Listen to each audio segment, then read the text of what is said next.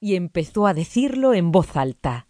Desde la torre la princesa Mariú observaba todo y veía tierras, dolor y sufrimiento. Cuatro dragones la vigilaban, pero también veía a las espías y a Talismán, y como veía tanto sufrimiento y tanto dolor, decidió que con sus amigas podía hacer más cosas poner comida, plantas, hacer agua, hacer aire, y como los dragones la vigilaban por toda la torre, ella quería salir para ser libre, pero los dragones obedecían las órdenes de un rey que la había raptado y había embrujado a los dragones. Entonces ella, como tenía poderes, hizo unas escaleras secretas y consiguió escapar. Mmm, pensó. Ese cuento se estaba pareciendo un poco a los cuentos y a las películas que más le gustaban. Si fuera mayor, podría poner una sin pedir permiso. Pero como no lo era, tenía que preguntarle a su padre, y como su padre tenía que trabajar, no podía preguntárselo ahora. Lo peor de todo era que en realidad no quería ver una película ni contarse un cuento. Lo que quería era salir a buscar la paciencia de su madre. Pero no era un hada ni tenía poderes. No podía salir por la ventana. Mariú dio la vuelta a su silla naranja y se quedó mirando la cama. Luego subió los ojos hacia los visillos blancos de la ventana. Fue entonces cuando vio que se estaban poniendo rosas, rojos, naranjas, verdes y azules, igual que los cristales de colores que había en las iglesias. Mariú tenía pintura para cristales y había dibujado una flor y su nombre y una estrella, y los había pegado en la ventana. Cuando el sol daba en ellos, un trocito de luz se ponía de colores, pero era un trozo mucho más pequeño. Este trozo era más grande que ella, y se movía. Poco a poco, Mariú distinguió una falda, luego una blusa, el cuello, la cara, las piernas y los pies. Lo último que apareció fueron los brazos y las manos. La silueta de colores se impulsó con ellos y de un salto se colocó encima de la cama de Mariú.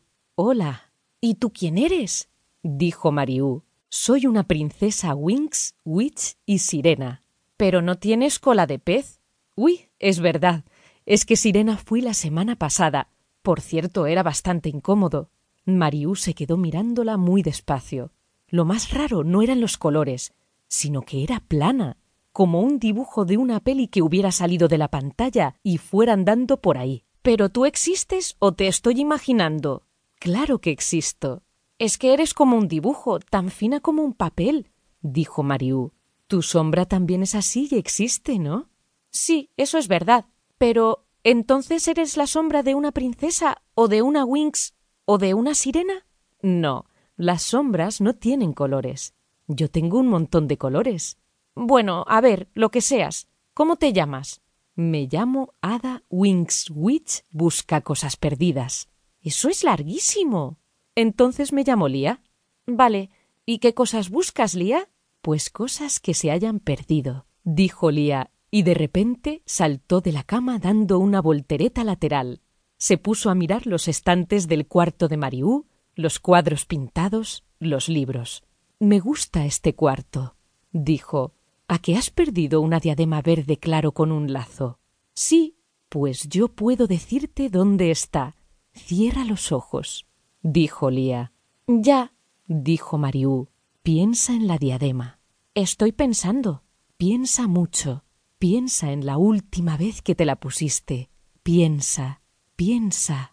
Mientras hablaba, Lía pasaba la mano por la frente de Mariú, o por lo menos eso le parecía a Mariú, que tenía los ojos cerrados y notaba en la frente cosquillas de colores. ¿Y ahora? Abre los ojos. Mariú los abrió, pero ahí no había ninguna diadema. Miró a Lía, que sonreía y señalaba la almohada de Mariú. Pues sí, Justo detrás se veía el arco verde de la diadema. Mariú se acercó y la cogió. En ese momento se oyeron pasos y el picaporte que bajaba. En un segundo Lía se metió debajo de la cama. El padre de Mariú abrió la puerta. Ya he terminado. ¿Qué querías? Hola, papá, dijo Mariú, un poco preocupada porque estaba viendo perfectamente la punta de los zapatos verdes, naranjas y azules de Lía asomando por debajo de la cama. Hola, ¿qué me habías preguntado? ¿Cómo se buscan las cosas invisibles? Pues no tengo ni idea. A lo mejor hay que buscarlas con los ojos cerrados.